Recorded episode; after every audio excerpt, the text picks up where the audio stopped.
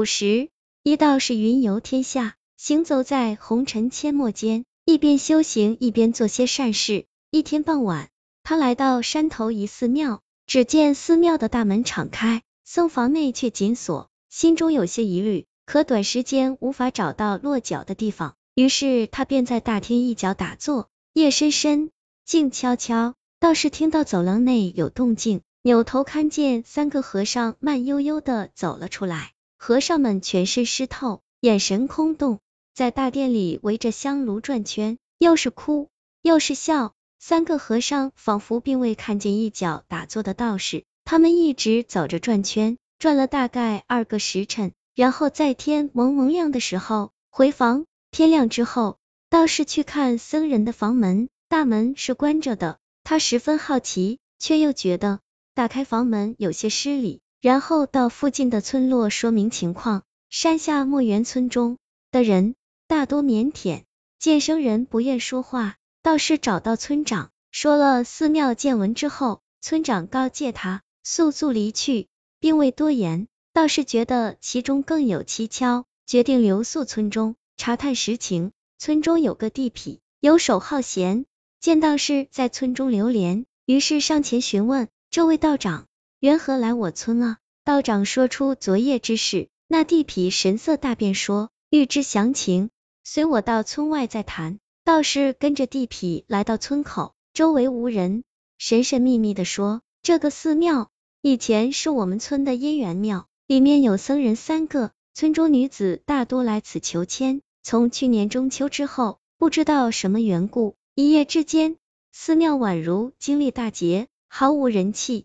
四周围都散发着一种发霉的气息。道士，你可去看过？地痞左看右看，伸手出来示意道长给钱。道长见此，说道：“吾本修道之人，钱财皆是身外之物，手无分文。”说着，从怀中掏出出一枚符，此符可保你不被邪祟近身。地痞眼睛转了两圈，说：“也罢，总比啥都没有强。”可他的眼睛。没有离开道士的剑，道士见他如此，并未戳破，继续耐心听他细细道来。地痞，晚上根本无人敢去那个寺庙的，有命去，没命回。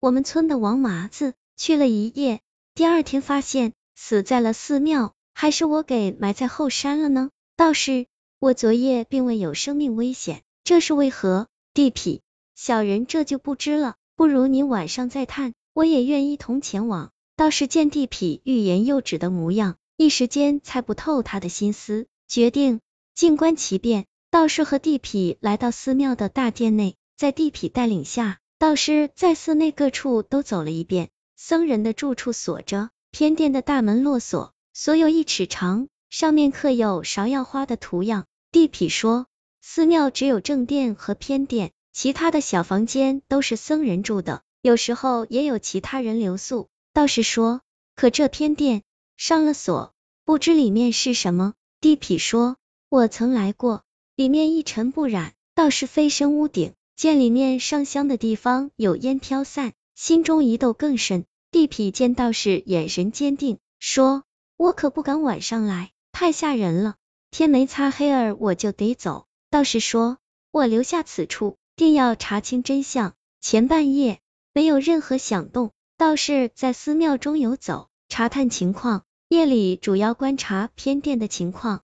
道士去偏殿隐匿了自己的行踪，待到后半夜未见有人来，于是前往大殿。与昨日相同，三个和尚绕着香炉转圈，大概一个时辰就回屋了。道士见僧人回屋之后，再返回偏殿，见到四五个女子披头散发，眼神中充满幽怨。且胸口有血渗出，很是吓人。天微凉，远方传来鸡鸣声，女人们瞬间消失后，偏殿的香炉上飘了几缕烟。道士更是不解，白天开始查探偏殿的秘密。话说，地痞佯装走后，通过暗道来到了偏殿内，见到四五个女子之后，吓得惊魂失措，然后晕厥在暗道口。道士查探之时，见地痞晕厥，上前施救。地痞醒后，道士用剑直至他的咽喉。地痞说：“道长饶命，饶命啊！”道士，速速将你知道的和盘托出，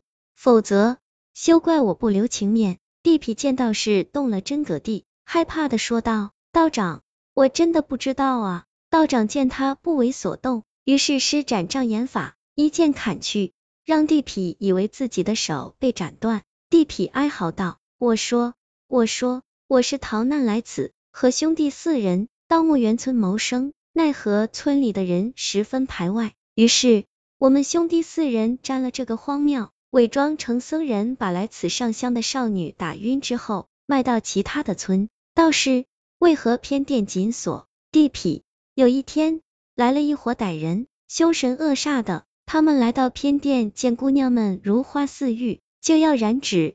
可这些姑娘对于我们来说是要卖钱的，于是产生了争执。恶徒将我兄弟斩杀之后，又杀了姑娘们。这是他们的冤魂，这是他们的冤魂。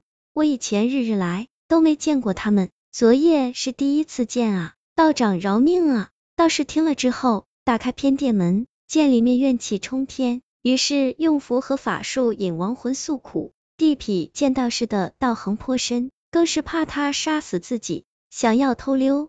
只听泼皮，休要逃走！只见道长用绳索将他捆在了柱子上。白衣女子对道士欠了欠身。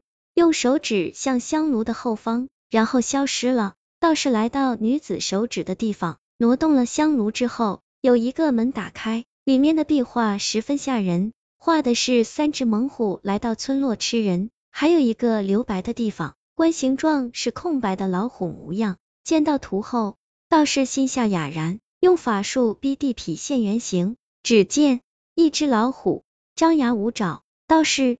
原来是四虎出画祸害人间，可画上有封印，为何能够走出来呢？道士将画中虎打回原形后，再次将它们封印到画内。道士返回大殿，来到僧人的住所，破门而入，只见屋内有虎皮若干，还有一个染血的佛像。道士打开了香炉下面的暗道，发现里面居然还有五个少女昏迷不醒。道士施法将他们救醒，送回家中。正当道士要离去之际，一个猎户模样的人来到道士面前，说道：“道长，多谢您杀了这些害人的畜生。壁画通神，当猛虎触画祸害乡间的时候，隐藏在画内的猎人，也就是我，就出来猎杀他们。没想到，一直寻找的祸害就藏在村子内。道士，我有疑问，这壁画为何会活起来？猎人，道长，您有所不知。”这四虎